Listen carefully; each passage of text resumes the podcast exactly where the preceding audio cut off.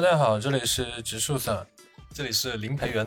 欢迎来到诗人工作室。那培元，我们刚进行完这个十旅不久嘛，我觉得在这样的一个节骨眼上去做一个十旅的回顾，我觉得是蛮恰当的。那我想问你啊，就是这个。实力结束之后，你对这个城市，或者说你对泉州有什么印象深刻的地方？就是我们这种短暂的三天的行走，给你印象最深刻的是什么点呢？现在让我想起来哦，就是映入我眼前的那一幕，可能就是泉州的那个香火鼎盛的状况，就是让我想起了在在老家的时候，就是有那种烟雾缭绕，然后大家就是对神明啊，对这种祭祀文化非常非常的热衷。由于就是我们当天刚好是跟我们当地的朋友云木一起过去爬山，我觉得这也是一个非常非常在地的体验，就相当于我们呃当天也遇到了很。很多人都是一看就是本地人，包括跟他们一些接触，就是在那个爬山的状态非常的自如，呃，就也没有说哎停下来拍拍照或者是干嘛，就是也跟他们进行了一些短呃比较浅的交流。我们其实，在深圳很少，甚至有很长一段时间都没去爬山了。然后那天一下子就爬了四个小时，然后你知道回来我们都就肌肉酸痛啊干嘛的。OK，然后在那个山上，嗯，也见到了我跟。榆木同时同同样非常，呃，应该是说神往的一个人吧，就是那个红衣法师。红衣法师，我们在他面前就不断的去赞叹，包括他的一些，呃，很精彩的人生，包括他的一些，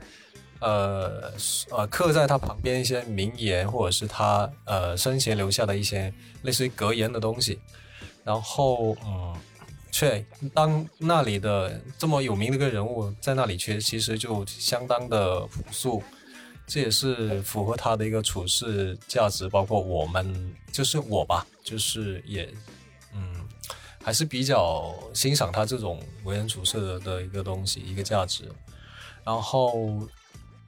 其次就是我们当天下来去那个吃那个姜母鸭，也是。呃，我觉得在泉州里面是非常非常出彩的一个点，就是我很少会吃到食物让我哇的一下的一个东西。然后，嗯，食物跟呃出行这两这两个，我觉得是是它代表着我们三天泉州这里的一个呃最印象最深的记忆吧。对，那么植树你呢？你你你在这方面有没有一个比较印象深刻，或者让你觉得？呃，特别收获的一个点。首先，我因为我们去那个泉州的时机是比较有意思的，我们是在大年初二的时候到泉州的。那时候的泉州其实是处于一个非常浓烈的一个节日氛围。对于我这种在闽北长大的人，其实是没有这种嗯非常强烈的一个。这种节日的感觉吧，虽然我们那边也会放放鞭炮或怎么样，很热闹，但没有这种哎那种传统的那种氛围把我笼罩住的那种感觉。但是泉州有，因为这边的一个寺庙啊，或者说他们这边的一个宗教氛围，确实是会浓很多。所以在那个开元寺，或者说在各个寺庙里，你都会看到。人潮汹涌的一个盛况，所以这对我而言，或者说对我成长经历而言，它是特殊的，这是第一点。第二点呢，就是我们在泉州这几天，其实每天都有大街小巷的串，然后发现泉州的一些呃那些大街小巷都还是蛮有意思的。它那边有一些很特别的建筑，然后还有很多手写的字帖。嗯，准确的说不是字帖，是春联。我们就在路上的时候就会去发现，哎，到底哪些是手写的，哪些又是别人打印出来的？然后发现手写的其实还不少。我们在路上行走的时候，我看到那种。我认为是手写的那个春联，我都会去记录一下。然后我们在记录的过程中，还发现一个爷爷，他们家里有养，或者说有收留很多的流浪猫。当时还去他家跟他攀谈了起来，这也是一个挺有意思的经历。然后其他的呢，就是像刚刚那个裴恩所说的，就是我们去登山的经历是比较特殊的。登山的过程中，因为我们会有一些深度的交流，去了解彼此的一些，呃，可能是共有的记忆或什么，就会让我们会有一些跟环境或者是和当下的自己会有一些共鸣。这些点都是会让我记忆深刻。再有呢，就是我们在泉州的呃食物探索这一块，确实是有做一些功课和探索的。比如说刚刚人说的姜母鸭，我们是在前一天晚上原来是想去吃那个私丹姜母鸭的，然后发现我去就到处。排队非常长，就长到我们就觉得我们大概这辈子是吃不上了。然后我们就绕道去了一个叫做那叫什么名字啊？呃，鸭三甲。对，然后裴恩在那个大众点评去搜了一下，啊，他觉得可能会靠谱一样的，靠谱一点的地方，然后就搜到了这一家鸭三甲，它就是。呃，slogan 打出来好像是大概有做了个十来年这样的一家店，然后我们去的时候那边其实也是已经没有位置了，然后裴岩就死皮赖脸的去要到了一个号码，然后又我们就在门口等嘛，然后等着等着就发现有些要要到号的人就没有在那里等嘛，就过号了，然后还轮到我们了。而且幸运的是，我们就拿到了当天可能是最后一只鸭，然后就如愿以偿的坐进去吃到这个鸭。第一次吃姜母鸭，我们觉得还不错，但没有那种很惊艳的感觉，就像是呃，你你提前去准备了一只鸭，然后可能就加一点水，然后给你煮着，就给你端上来。味道是还不错，就没有那种很翻车的感觉，但是没有那种惊艳的感觉。然后这一天就过去了。第二天是因为我们登完山，然后下来，然后裴恩又想去吃一家呃可能不错的小众的姜母鸭店，然后我们去探索。就谁知道这一家店让我们都很惊艳。它的惊艳点在于它是那种烧干了的那种。姜母鸭，它就跟我们之前吃的那个是另外一种做法，然后这种制法呢，就是吃到的姜特别好吃，那个姜呢就是，呃，有一点轻微的肉感，就让你觉得啊，就很有嚼劲儿，就是吃姜的过程也会让你觉得很有幸福感，就这种感觉是。前所未有的，所以我们几乎是给了这一家叫十全姜母鸭的店就一个大大的好评，也是我们此行中我们一致认为可能是最好的泉州的姜母鸭。虽然这么说可能也呃说不准，因为我们并没有吃过每一家，但我觉得是我们吃过最好的姜母鸭了。就结束之后，朋友还带了几只姜母鸭回家。做给家人吃，做给我们的客人吃，就他的这个行为本身也是对这个食神姜母鸭的一个认同。所以，如果你以后有去，或者说有机会去泉州的话，我们会强烈推荐你去吃一下这个食神姜母鸭。哎，关于这一点，朋友，你还有什么想要跟大家去表达一下的？哦，补充一下，就是那个水煎姜母鸭的话，是最好是现场吃，因为这种做法是一锅到底的，相当于你买回来它是真空包装，然后里面的酱汁又所剩无几，因为它不可能太多水分在里面，不方便快递嘛，所以的话就是尽可能去吃，吃这个鸭子的过程，你还可以去跟老板交流，就是他非常愿意去 share 他的一些呃经营理念啊，包括甚至他的一些。做法的透露，我觉得这也是一个在你吃这个食物过程本身中一个非常呃具有附加值的点吧。对。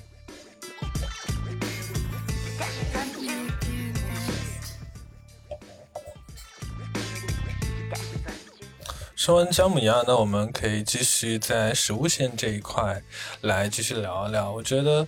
嗯，很多人去泉州其实是往吃这一块去。探索的，所以我觉得，呃，我我给自己一个设问吧，就是，呃，就是在泉州有哪些食物让我觉得印象深刻？那除了刚刚我们谈的姜母鸭，我觉得还有一个面线糊是让我非常印象深刻的，因为在我老家呢有一个早点呢是叫锅边糊。这锅边糊呢，在闽北或者说在福州那些地方，其实都会有，它算是一个特色的食物。但吃惯了锅边糊的我，第一次吃面线糊，我觉得老实说还是有点惊艳的。就像是我们当时吃锅边糊，是觉得这种东西它很饱腹，或者说它会有点粗糙，但是面线糊给我感觉就像是一个。精致的甜品突然端在你面前，你既能饱腹又能享受到作为美食的这样的一个东西，我觉得很特别，所以我还蛮喜欢的。而且它是可以自己选择你要加什么东西，所以这种 DIY 程度很高的东西，我也是蛮喜欢的。这种 DIY 程度很高的一个感觉，就可以类比到我们在广东吃肠粉，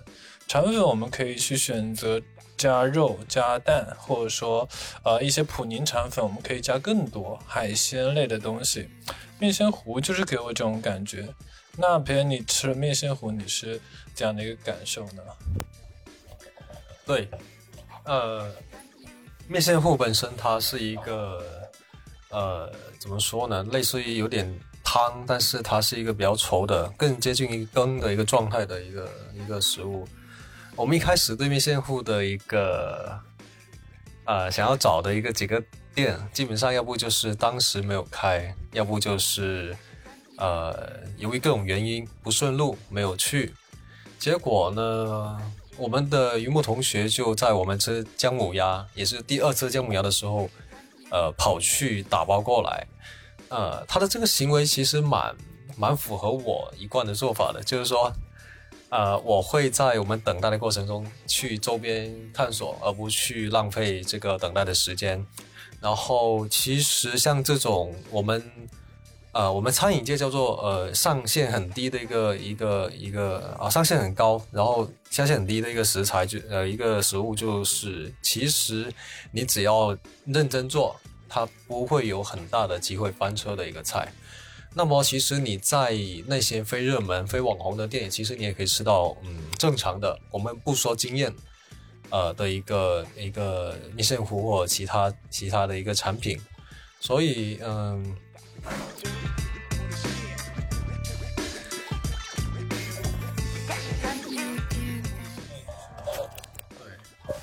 对，对，今天说到。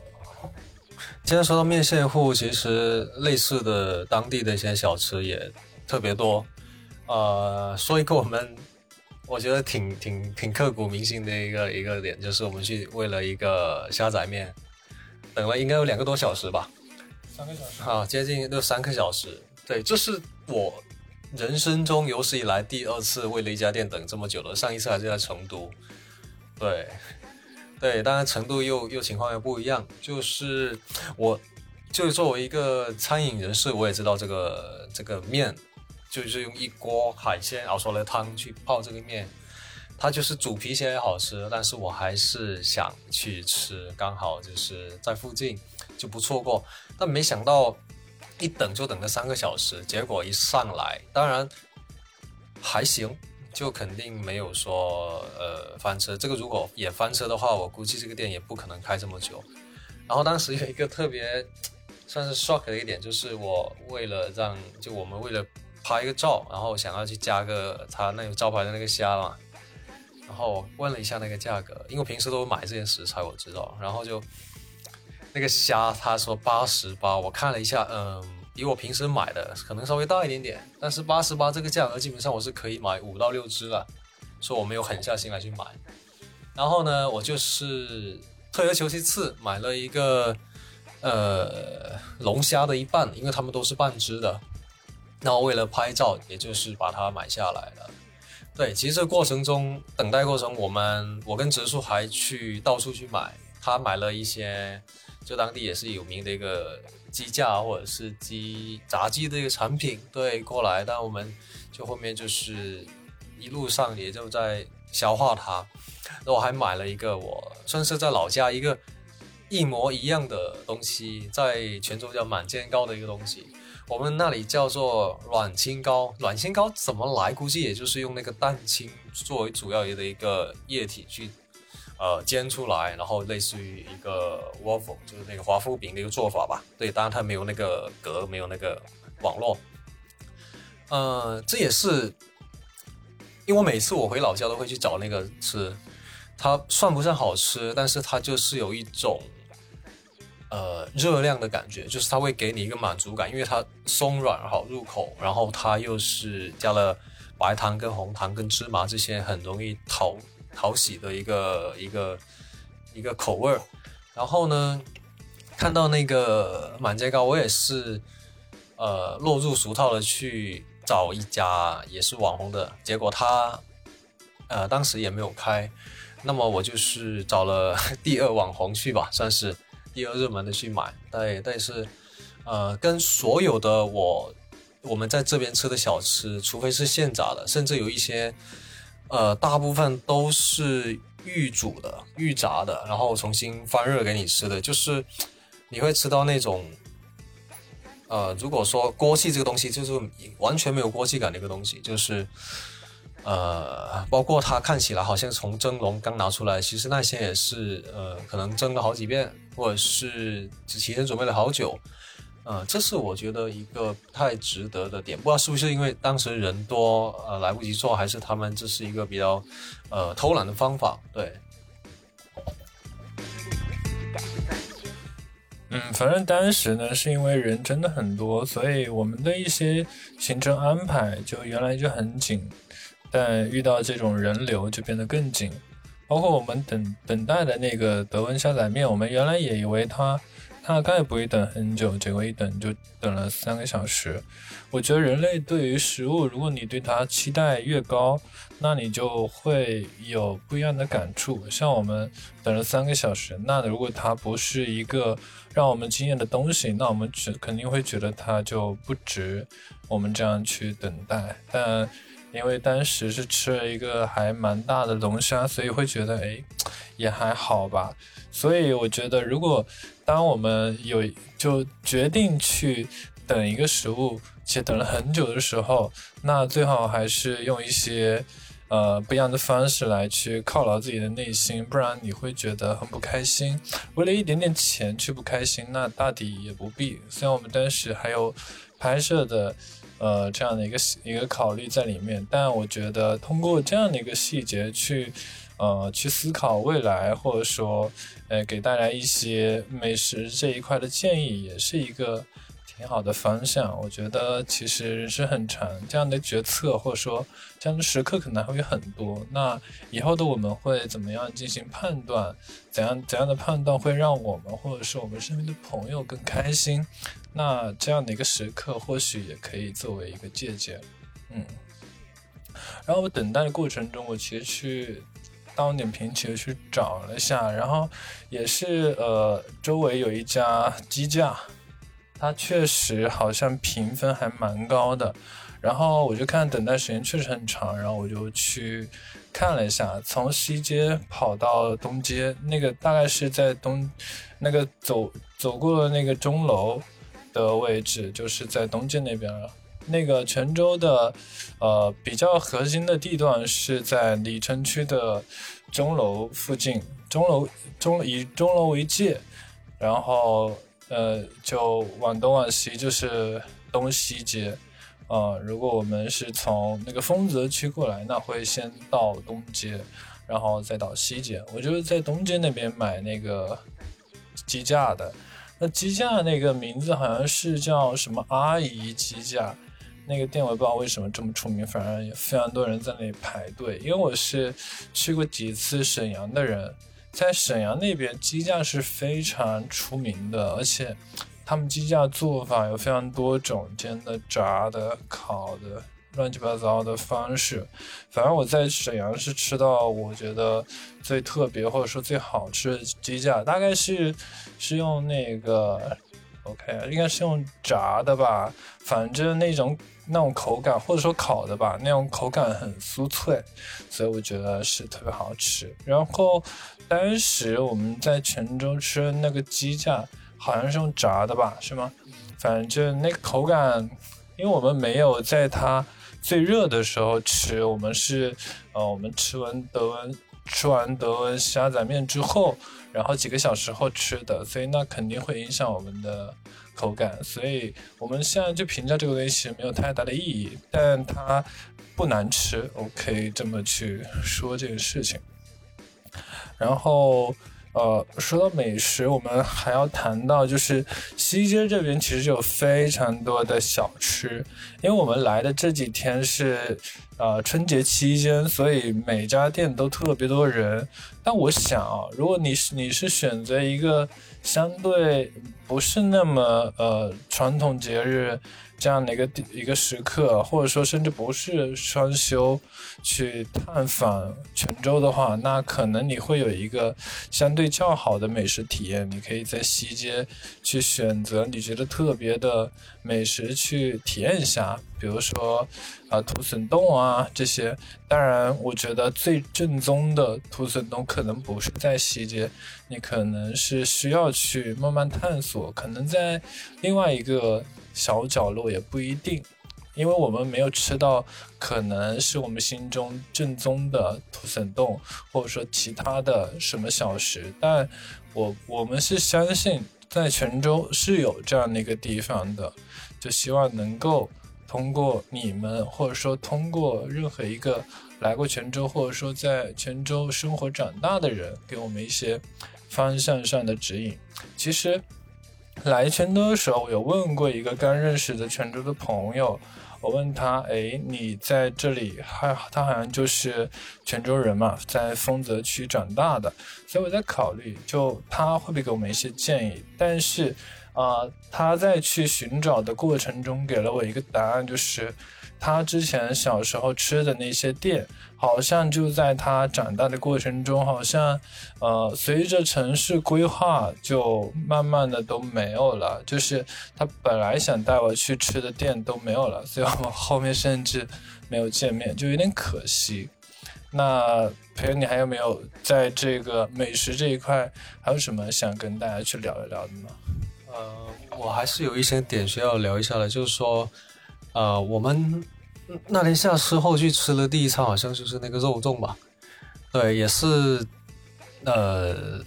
去找找什么那红阿婆肉粽，结果是没有开，就大众上呃点评页显示它是有开的。OK，然后我们就去了一家叫呃也是在附近的一家肉粽店。呃，其实吃起来它没有大的一个毛病，就是也是好吃的。所以我想还是回到那个话题，就像这种就是呃技术手法差不多的，其实不必要去追热门。呃，更多的你如果有时间的话，我是建议你去更呃多看几家，哪怕是踩雷，其实你心里有一个呃大数据的一个对比，你也知道呃哪家做的好，哪家做的差，甚至是他们之间有一些。呃，各不一样的特点，其实这才是一个探店的正确打开方式，而不是人家说哪里好你就往哪里去。呃，确实，如果一家店做的再好，只要被挤兑，它很容易就出现一些品控的问题的，这是我们做餐饮不可避免的一个点。嗯。还有一些就是我们去吃了一个叫呃宝斗糕的一个一个糕点的小店，就跟他们聊，看到他们呃墙上有一些挂画，呃就是照片就是黑白的。聊完之后发现，其实那家店已经做这个产品三十多年了，从他就是这个老板娘的婆婆呃那一代人开始做。那我很诧异的一点就是说，做了三十多年的店。呃，没有让我吃出三十多年的感觉，为什么呢？它其实加了很多工业香精。呃，在我看来，一个算得上手做，甚至是种传统小吃的店，是不应该去加这种东西，而且没必要。因为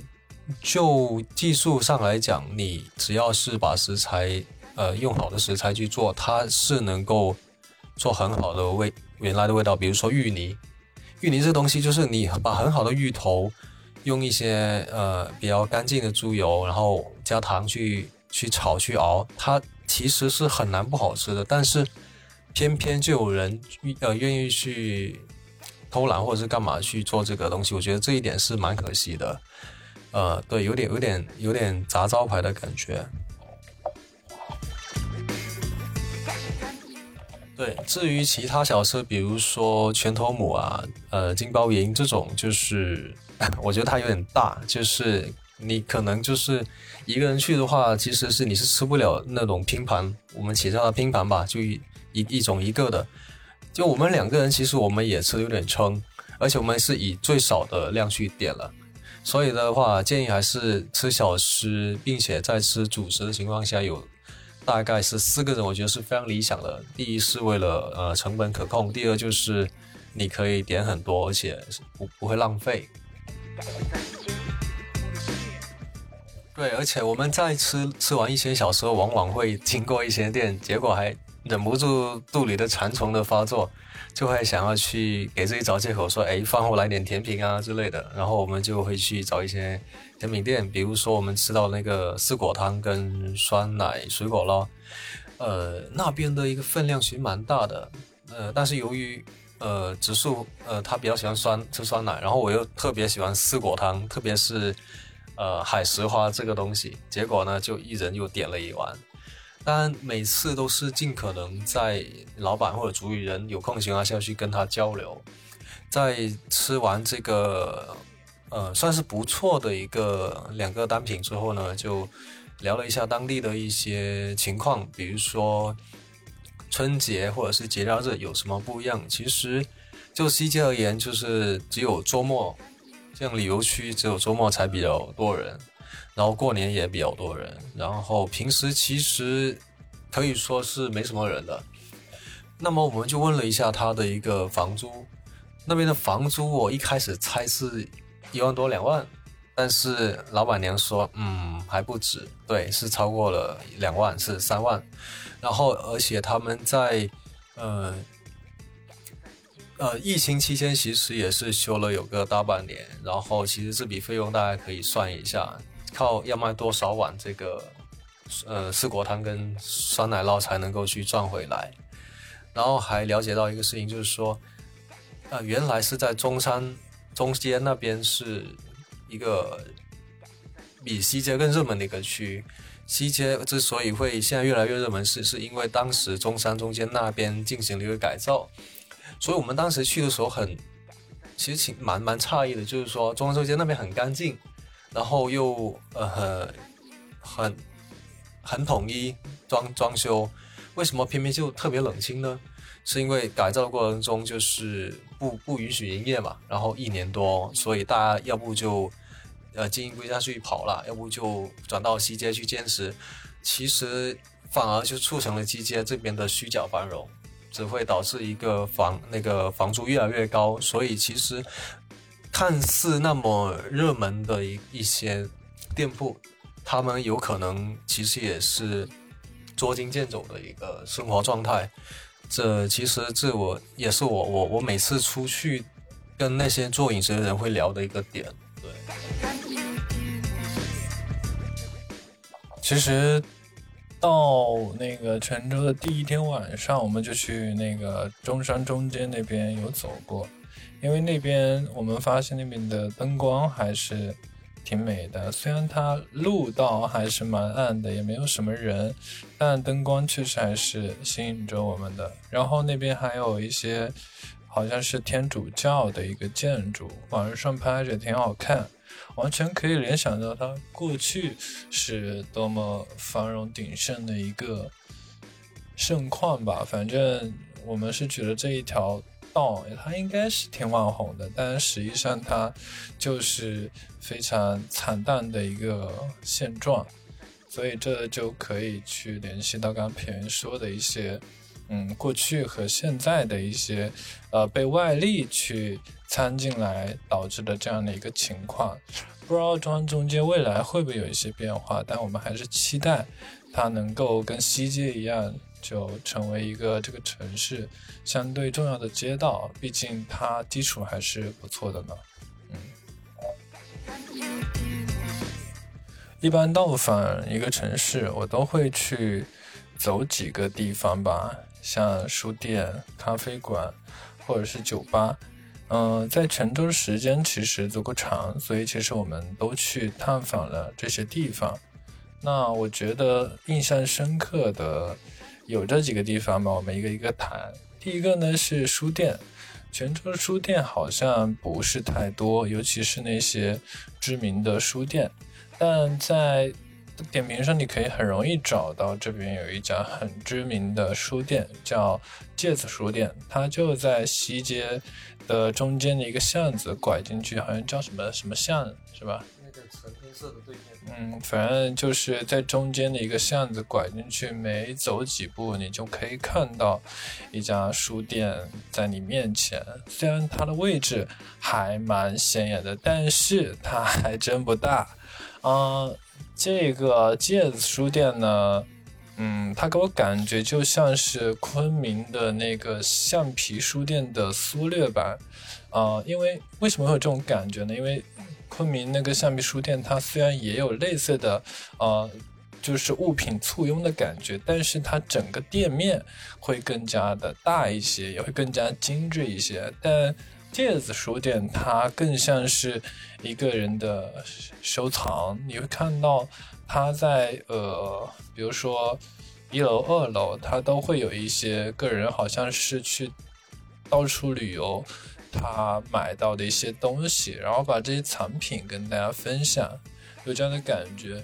呃，这个书店它是一楼呢，是相当于是大家可以去买书、看书的这样的一个空间，还有一些藏品可以购买。然后二楼主要是呃，就是点咖啡的地方。但他们可以选的咖啡其实没有很多，但是其实我们有考虑要不要去点一杯咖啡喝一下支持一下，但是我们看了菜单之后还是没有没有坐下来呢。啊，但我们有在一楼有看到我们可能会想购买的东西，比如说当地有一些泉州的读物，所以我们就在这一块可能花一些时间，陪人在就是啊离开的时候也带走了一本。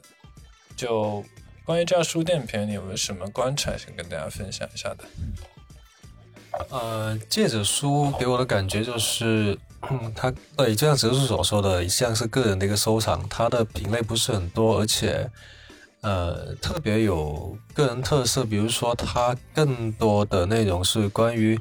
泉州当地的一些呃风俗习惯的记录，包括呃呃古代一些传说，包括。呃，叫什么来着？那些信封，对不对？当时这个词我我给忘了，回头给给补充一下，就是呃记录当时一些人的一些书信来往，这个也是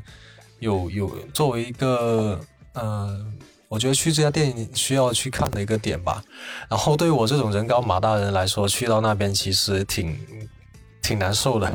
就是首先人很多，然后你就是过道你也两个人不能同时过，然后楼梯也特别的险峻，那特别窄，然后那个特别细，然后其实不会给人一种想要在里面呃久留的感觉，就是匆匆，如果你想买一个东西看中了，买完就走就好了，对，然后天台上的一些嗯观景位置，我觉得不是最佳的观景点。可能其他地方会有更好的，但是来这里买书，我相信，如果你是特别投缘的话，估计可以买到你想要的一些物品或者是书籍。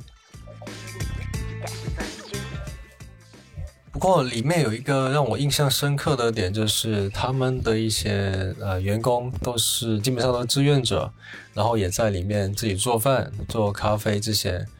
呃，其实这种状态也是我们非常喜欢并且非常期待的一个状态，就是当我们做一件事情的时候，有呃来自四面八方无私的人来支持我们，然后是不考虑什么回报，只是呃，单纯的喜欢投入。当时里面有一个店员小妹妹，她就是跟我分享了很多泉州当地的呃，非呃，甚至是附近的一些地方。然后她当时状态是很神采飞扬的，看得出她很喜欢这家店。所以，呃，我觉得人在这方面，呃，起到一个非常重要的作用吧。那个小妹妹呢，给我的印象还蛮深的，因为她是有持续不断的跟那个店长进行沟通。店店长呢，给我感觉更内敛一点，反而是小妹妹，她在这一块算是弥补了店长的她的不足，或者说她不擅长的地方吧。小妹妹不仅是积极主动的去跟店长沟通，另外方面也很好的。成为了店长和顾客们之间的一个桥梁，因为他足够小，应该是呃读大学或者说高中，甚至差不多那样的一个年纪吧。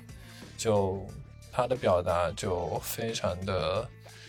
不拘谨，让人有一种舒服的感觉，而且他的分享也会非常的呃就没有什么顾忌吧，所以让人会觉得还蛮亲近的。反正我觉得像这样的一个书店遇到这样的一个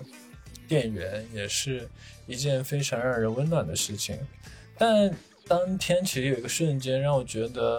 啊，我觉得有一点不舒服的，是一个客人带来的。他大概是他的几个一个家庭吧，一个家庭过去，然后。啊，他们买了好几个东西，然后去结账的时候，他们发现那几个小东西好像很贵，大概是一个信一个明信片还是啥的，要三十多块。然后那个当时那个家庭的爸爸的一个表达，让我觉得店长听了肯定不舒服。他说：“一个呃，为什么这样的一个东西在一个书店买会是一个这样的价格？”就。他会表示非常的不理解，而且就直接就没有买，就买了他们觉得值的东西。我是觉得他这个行为没有什么问题，但是他这个表达方式是非常的有点不尊重人，或者说有点不考虑别人的感受，所以我觉得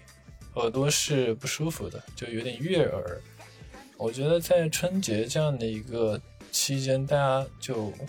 一个愉愉悦的氛围还是蛮重要的。作为一一家之长，他有这样的表达，其实本身是让我非常的惊讶。而且，就虽然是在芥子书没有待太久，那这样的一个时刻是会让我印象深刻。我就希望在这样，就是 能够少去，嗯，有这样的一些东西塞着我的记忆吧。还是希望记忆更美好一些。反正记忆里的借的书还是总体给我感觉还是很棒的。对于一个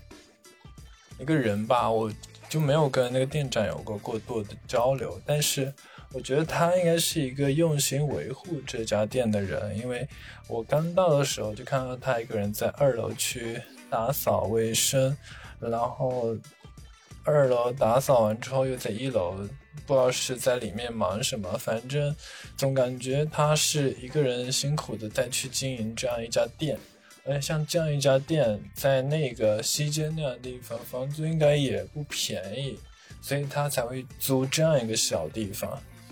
那在这样一个小地方，他还是坚持坚持住书店本身就是一个非常难能可贵的地方，所以这时候如果没有人去支持他，我觉得他内心肯定是很崩溃的。因为我也是有很多进书店的朋友，所以，嗯，遇到这样的时刻，我就是还是蛮佩服这样的一个人的。所以我还是希望任何一个去泉州的朋友，如果有时间，尽可能去。借着书去光顾一下，去，呃，跟这个姐姐或者说朋友好好聊聊天。如果有机会的话，啊，有遇到一些喜欢的单品或读物，尽可能带走，给他一点支持。这我觉得是对于他或者说对于任何一个在这样的一个城市去奋斗的一个个体而言，都是非常重要的一个支持。那么在泉州这几天呢，我们其实也有探访过好几家咖啡店，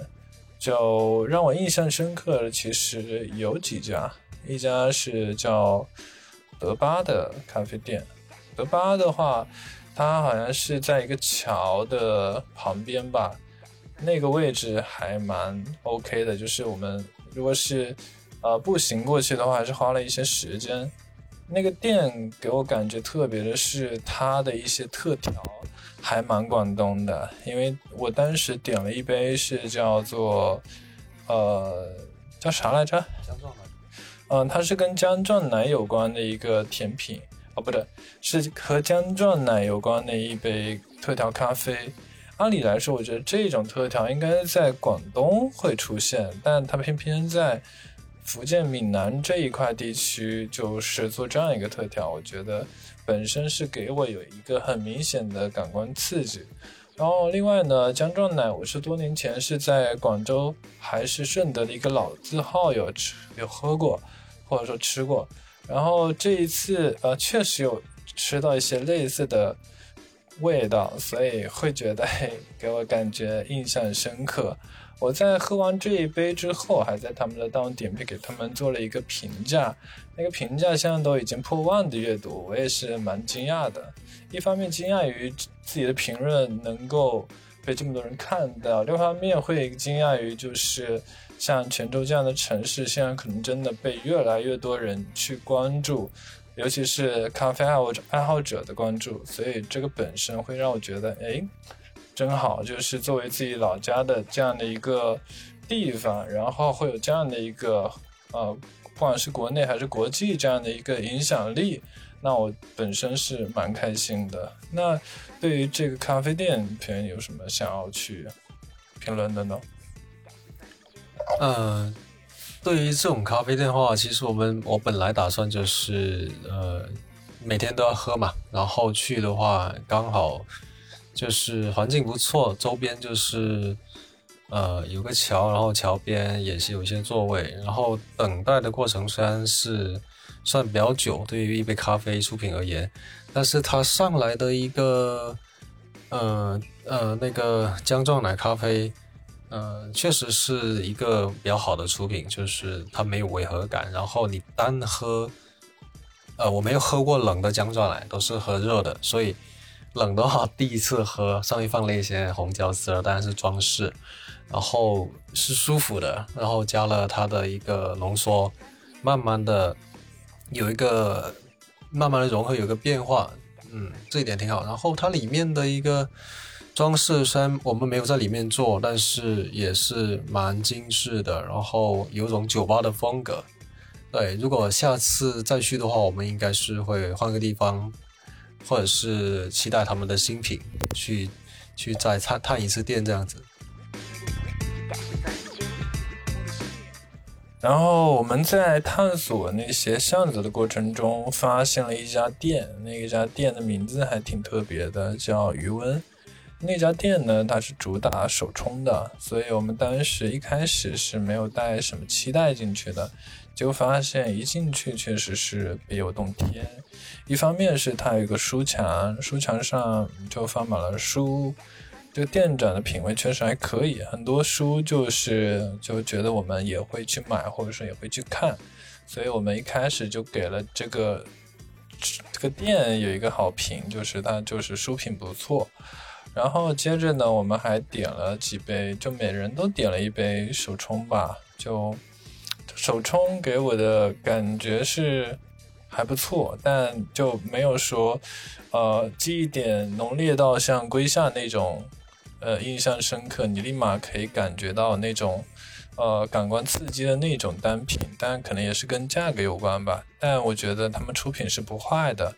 就而且。嗯，店长也很有个人风格，就是那个店铺的一个装修，也是很明显是花了很多心思的。所以像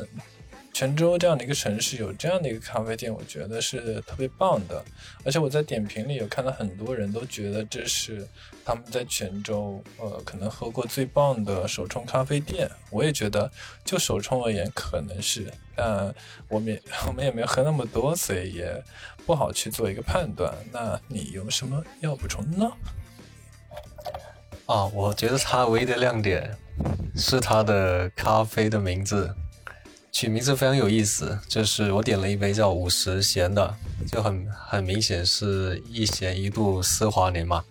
然后另一个就是它里面的一个用就 CD 播放机也是比较特别的。更让我觉得舒服的点，可能就是在它里面就不吵。就那个时间点是非常，那个空间非常适合聊天，对。然后我就是跟云木一一直聊聊，还是可能更多的是聊呃城市与乡村，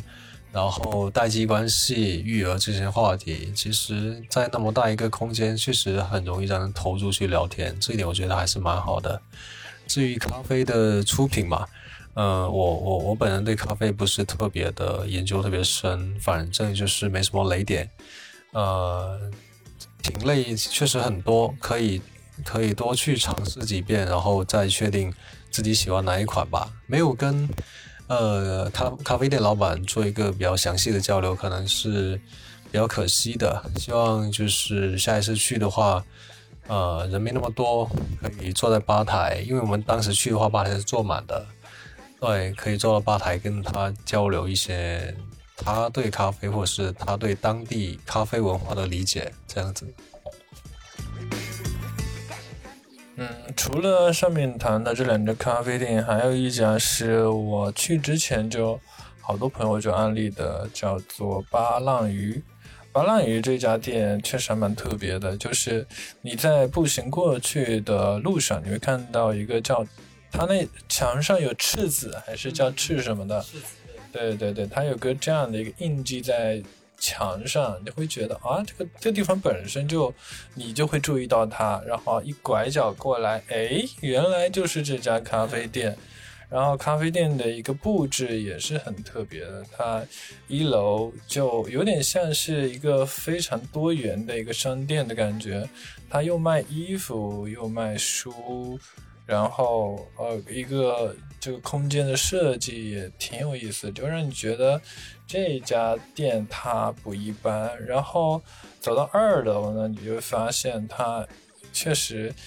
呃，不太一般。它首先是一个咖啡店，就是有一个咖啡的一个吧台，然后它吧台里面呢有很多 CD 的收藏，然后店长是一个长发的。中年男子，然后就还是蛮有个人风格的，头发绑起来，很认真的在工作。然后，呃，二楼的空间设计也很特别，就是整个有一个墙被裂掉的，呃，穿过去的那种感觉，而且空间足够多，也可以预，也可以去想象到它可能过去。并没有这么大的空间，或者说空间的布局可能不是这样，就是因为他这家店真的太火了，大家去泉州都会去这一家店，所以他为了让更多人就是可以喝到他的咖啡，或者说想挣更多的钱，然后就把呃很多位置都设计出来了，所以你会发现它密密麻麻的可以坐很多人，而且呃在吧台附近有个位置，就是可以通过窗来看到外面的一个。呃，类似天主教的十字架，那个机位特别好，我还拍了一张。然后在吧台的右边有一个大概是一个时间的一个东西，然后我问过店长，他说这个是他们的创店时间，好像还蛮久的吧，具体时间我都忘了。然后，啊，这家店我没有点。点了一杯，他们算是特调吧。那个有他们的 top one 好像是跟油条有关，那还是啥玩意儿？反正我我觉得太重口，不敢点。然后我点了第二名的那个就跟石膏有关的石灰膏什么乱七八糟的，然后就点了这个，确实味道也是蛮特别，但啊好歹能喝得进去，会就有那种哎这玩意儿是特调这种感觉。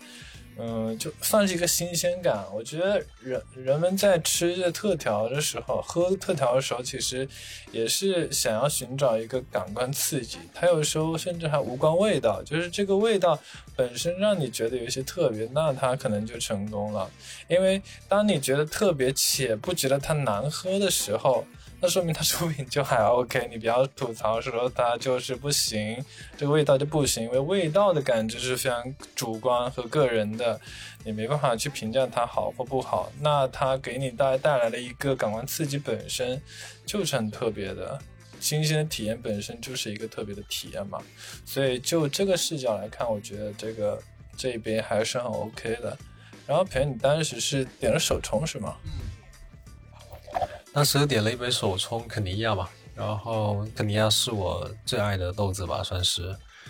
对，酸感特别强，花香，嗯，然后杯量比较小，嗯，但是这个东西就不贪多，你就是重在体验它的味道就好了。总体上，你在这个地方不能说讲究性价比，就是它是好喝的。然后环境，因为我们刚好坐在窗边，环境特别好。然后你会看到呃楼梯上下，然后那天还看到几几只狗，特别可爱。然后老板是一个嗯，工作的时候是非常的认真，不不急不缓，然后没有因为人很多而显得匆忙。然后他旁边那个女生应该是女老板，看起来。就戴着一个头，那个熊头还是什么的帽子，也是特别可爱。然后他们的一些，嗯，吧台的甚至冰箱的一些，呃，小饰品、小挂件儿特别有意思，特别好看。嗯，然后我看了他们，因为都是单向空间的，算是迷弟吧，然后都会去看他们的一些藏书，然后呃，也也。也看到了楼下的一些宣传，应该是之前在这边有做过一些类似的读书会或者是一些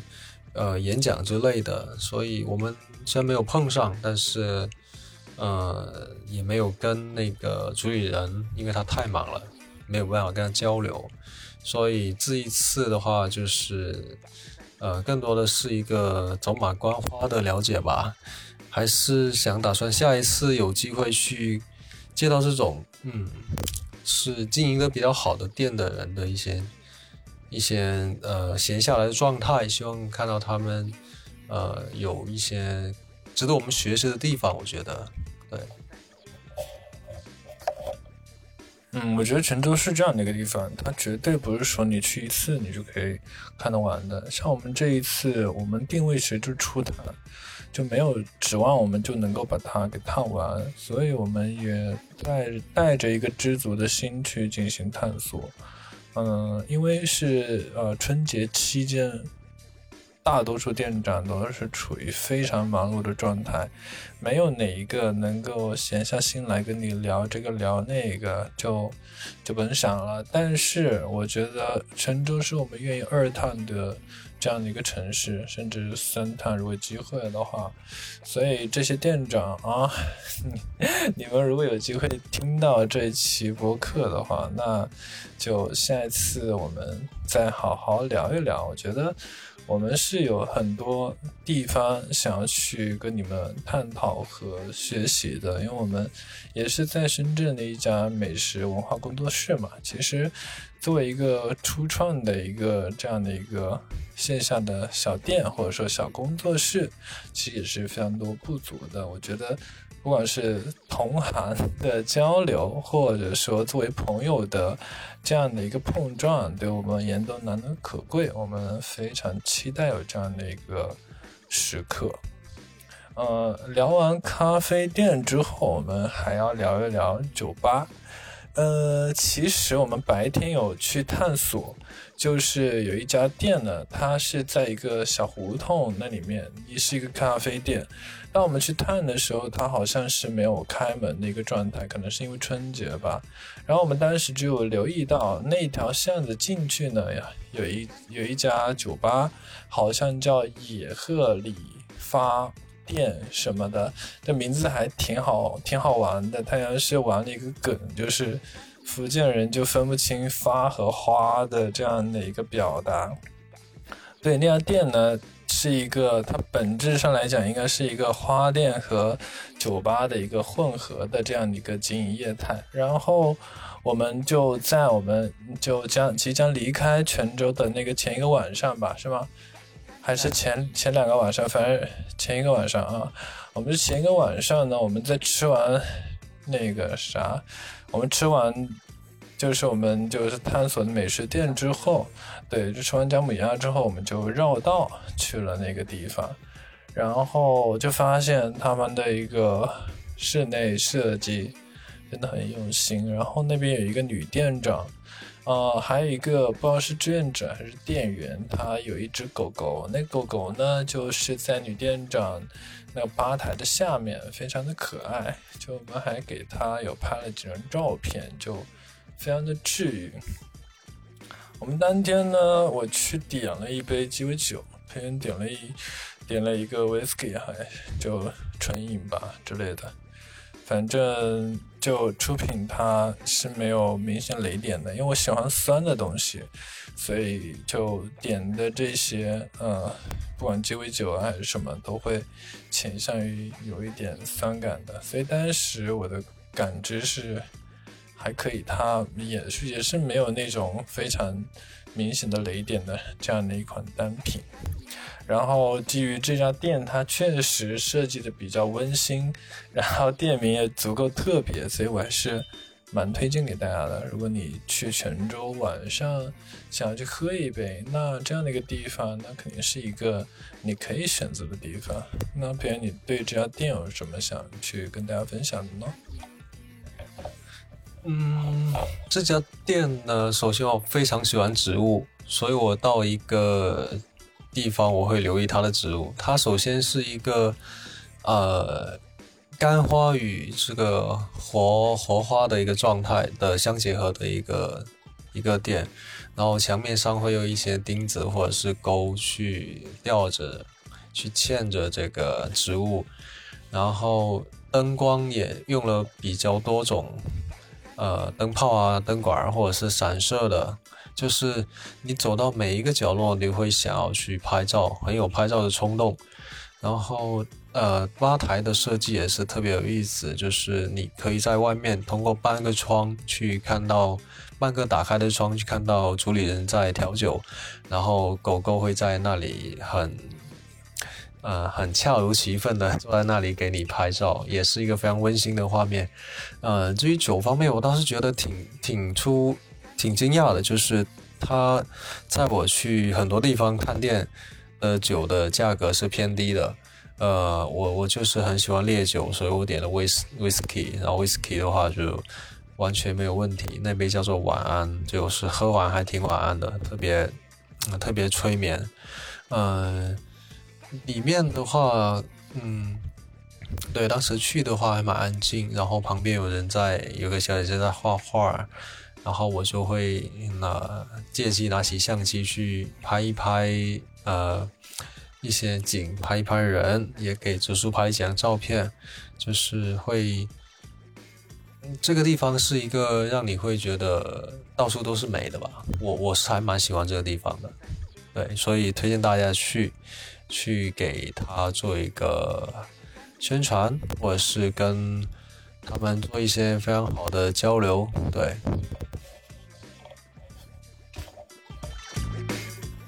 我觉得店长呢，好像整体是比较内敛的。如果你想跟他交流的话，那可能。嗯，要多去几次了。就我们确实就就探了一次，所以确实也没有跟他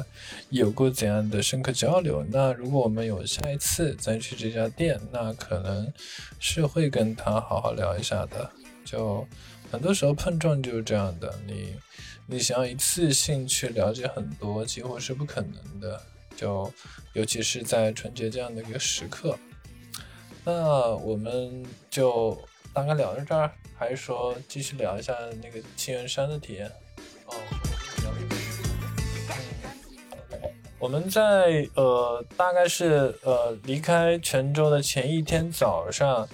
接到了我的小伙伴云木同学的一个算是邀请，或者说一个建议，然后我们一起去登一下这个清源山。清源山这个在泉州的景点中是算 top one。我们一开始是没有这个计划的。那既然榆木同学给我这样的一个建议，那我们会就优先的去选择这样的一个方案。所以我们就很早就到那个打车去了那个天山旁边山脚下吧，一个德克士，然后大家在那里汇合。到那边之后，一位同学就给我们买买好了票，然后我们就就上山了。他甚至给了我们一些规划，还给了我们地图。然后在参考了我们的意见之后，然后决定了一个大概的方向，我们就走起来了。其实登山是其次，更多的还是我们的一个交流。交流本身是难能可贵的，或者说是对于我们任何一个行程而言，几乎是至关重要的。当然，也非常就是对我们在交流的这个人是非常的，或者说是非常具有选择性的。就如果遇到对的人，那我们也是可以聊得很深入的。榆木同学就是这样一个人，因为他，呃，有自己非常喜欢的东西，画画，而且已，经坚持了多年的每日的这样的一个画画，对于我们两个而言都是没有这样的一个体验，就是一个让我们都很佩服的存在。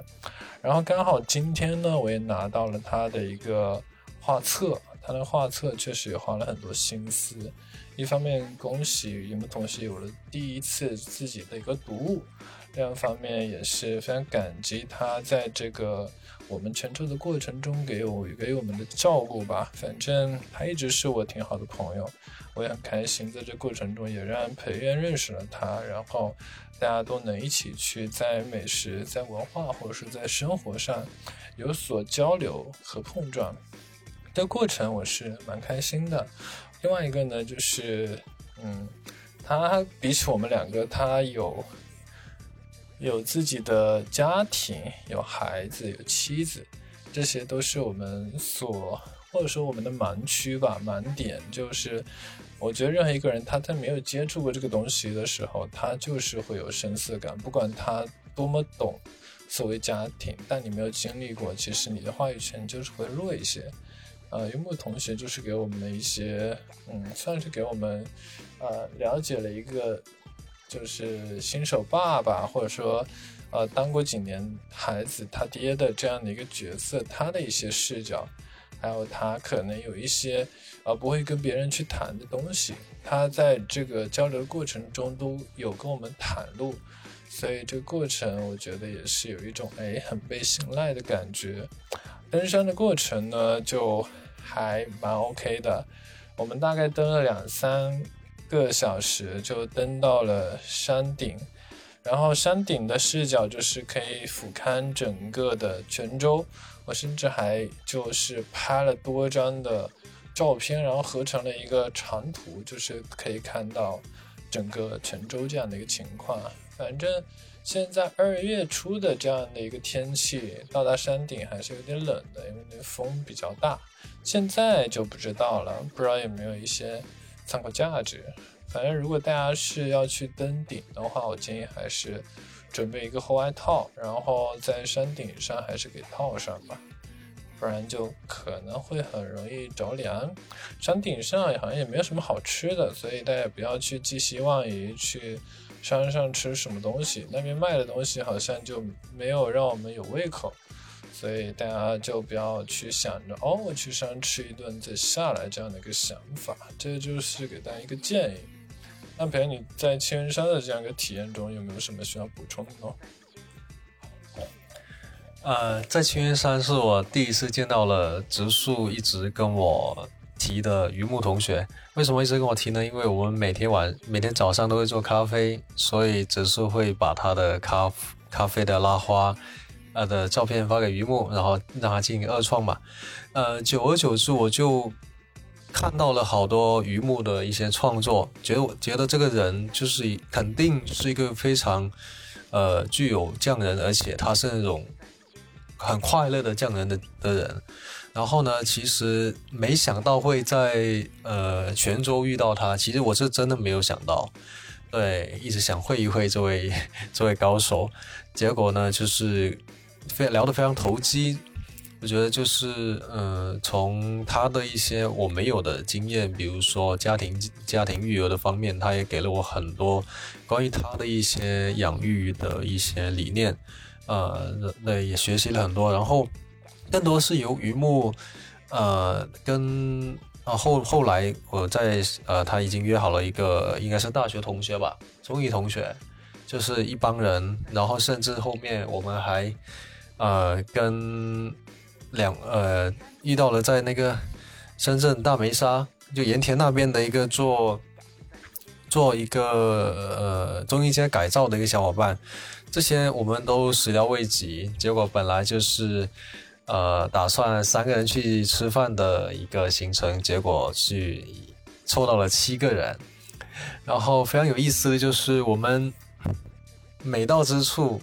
想吃的店必排队。然后我们就是当天晚上也是非常冷，大家都没有去做一个很好的准备，结果呢，一起一行人在风中凌乱，是呃等了一个半小时。这一个半小时之中，我前面半个小时还是在呃各路呃刷刷点评，然后各路去扫走街串巷去找一些想着可以替代的店，结果后面找来找去，剩下两家，两家都要。排队一家甚至不给我们取号，然后我就老方法直接上，A 不行 B 就上，B 不行 C 同学上，结果还是就是拿到了号。既然拿到了号，就有希望，有希望我们就呃就是可以等。呃，等的过程中我们也聊了一些很多关于他们在呃当地的一些记忆，比如说呃。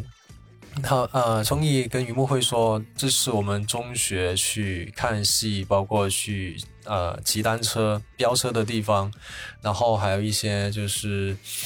呃，对当地，我们当时还去了，中间还去了一个汤圆店。其实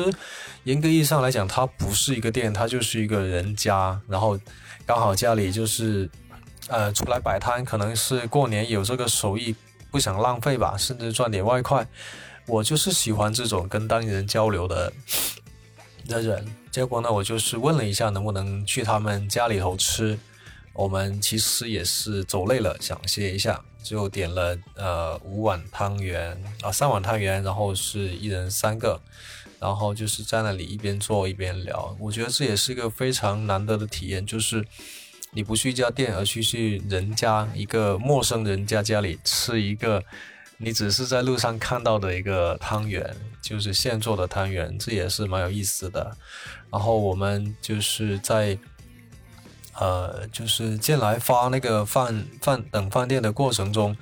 也是聊了很多，就是小学、中学的各种奇奇怪怪的经历，包括有一些呃同学莫名消失这种，好像集体记忆都会出现的一个一个案例。我觉得这个就是。历史就特别的相似，特别的神奇。可能这些跟我们的呃旅行无关，但是呃小时候的记忆又合成的相似，这也是呃让我印象比较深刻的。然后后面吃完饭，我们还让那个对啊补充一点，就是那个老板特别有意思，就是那个进来发的老板，就是一个平头寸头，甚至接近光头状态的一个。看起来很传统的一个餐饮老板，但是呢，他有一点呃让我很佩服，就是整个餐厅虽然是坐满了人，他给我们安排座位的同时，他是拉着我的手走下楼梯的。我始料未及，被他牵着手就下来了。然后呢，他给我们安排的妥妥帖帖的，然后上菜也是控制的特别准时，这我是在很多餐厅都看不到的一个一个能力。然后他，嗯，还。就是谈笑风生的跟我们聊，然后做嗯讲他这家店开了多少年，怎么办，怎么弄。后面的话，他还给我们拍了照，当然他技术可能不太好，就叫他的女儿帮我们拍。我觉得这也是呃合照也是作为我们这次呃十旅的一个完美的句号吧。对。大概就是这样子。干培人呢，就是呃用一个呃发散的一个线条跟我们聊了另外一一条我们的一个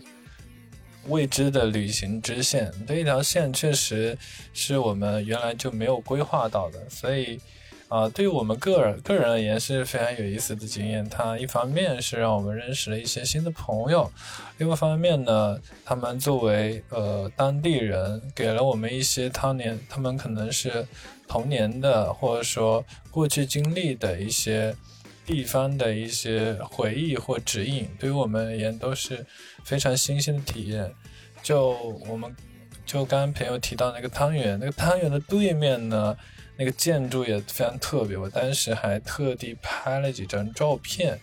然后，因为那个建筑非常的古老，然后二楼就后来有一个小女孩，一个小女孩还是一个女生推开窗的那一个画面，就特别的，嗯，有意思。我当时还记录了下，然后。啊，楼下好像是有一家店，它的名字好像是叫无界还是叫啥？应该是卖棺材的。像这样的一个家店，在这样的一个场景或者说这样一个建筑上面，本身就会给人带来一种视觉冲击，这是让我印象深刻的地方。然后泉州的街上会有很多的。啊，不不，不管是不仅是寺庙，还有一些其他宗教的一些建筑，这些都是让我们觉得，哎，如果我们再次来，可能会去看一看的地方。然后这一次旅途其实有个遗憾，就是我们没有去那个晋江那边看，因为晋江那边好像有一些村落的建筑会会很特别，我觉得我们。去了一定也会喜欢，所以像这样的遗憾，就是作为我们下一次去泉州，呃，就会去把它弥补过来的一样一样的东西。那如果大家会觉得泉州还有什么地方值得我们再去探一探，那你们可以给我们去留言，或者说给我们一些建议，那就可能会促成我们下一次去泉州这样的一个契机。那我们今天的播客就聊到这么。就聊到这儿吧，因为，呃，我觉得我们大概的点点滴滴也算是回忆到了。那希望我们这样一个节目可以给大家未来去泉州去制定这样的一个旅程有一些方向上的指引。嗯，OK，那就，嗯，那就聊到这儿吧，我们就下次再见吧，下期再见。不缺仕途，喜情上色的名人就叛逆，对农本沙漠的封建思想支持，一定是爱拼才会赢的精神让我们崛起。背身靠海的地域传统与开拓进取，这里有耀阳真理，这里光地等许多才子，从郑成功到施琅，能征善战，威震四方，能文能武的儿女，血气方刚，治国安邦。是大喜专九，南喜专九郎，就是为大人爱从无注定个无数人。是大喜专九，南喜专九郎，就是为大人爱从无注定个无数人。海上是从之路的起点，百尺竿头更进一步，很起眼超明显。泉州的儿女与家乡为人，为他自豪，敢想敢做敢拼敢干，不辞辛劳。这家是泉州，那是泉州人，就是要大人会从无注定个无数人。这家是泉州，那是泉州人，就是要大人会从无注定个无数人。这家是泉州，那是泉州人，就是要大人会从无注定个无数人。这家是泉州。那是泉州人，就是要大人会从无注定个无数人。这家是泉州，那是泉州人，就是要大人会从无注定个无数人。这家是泉州，那是泉州人，就是要大人会从无注定个无数人。这家是泉州，这家是泉州，这家是泉州，这家是泉州。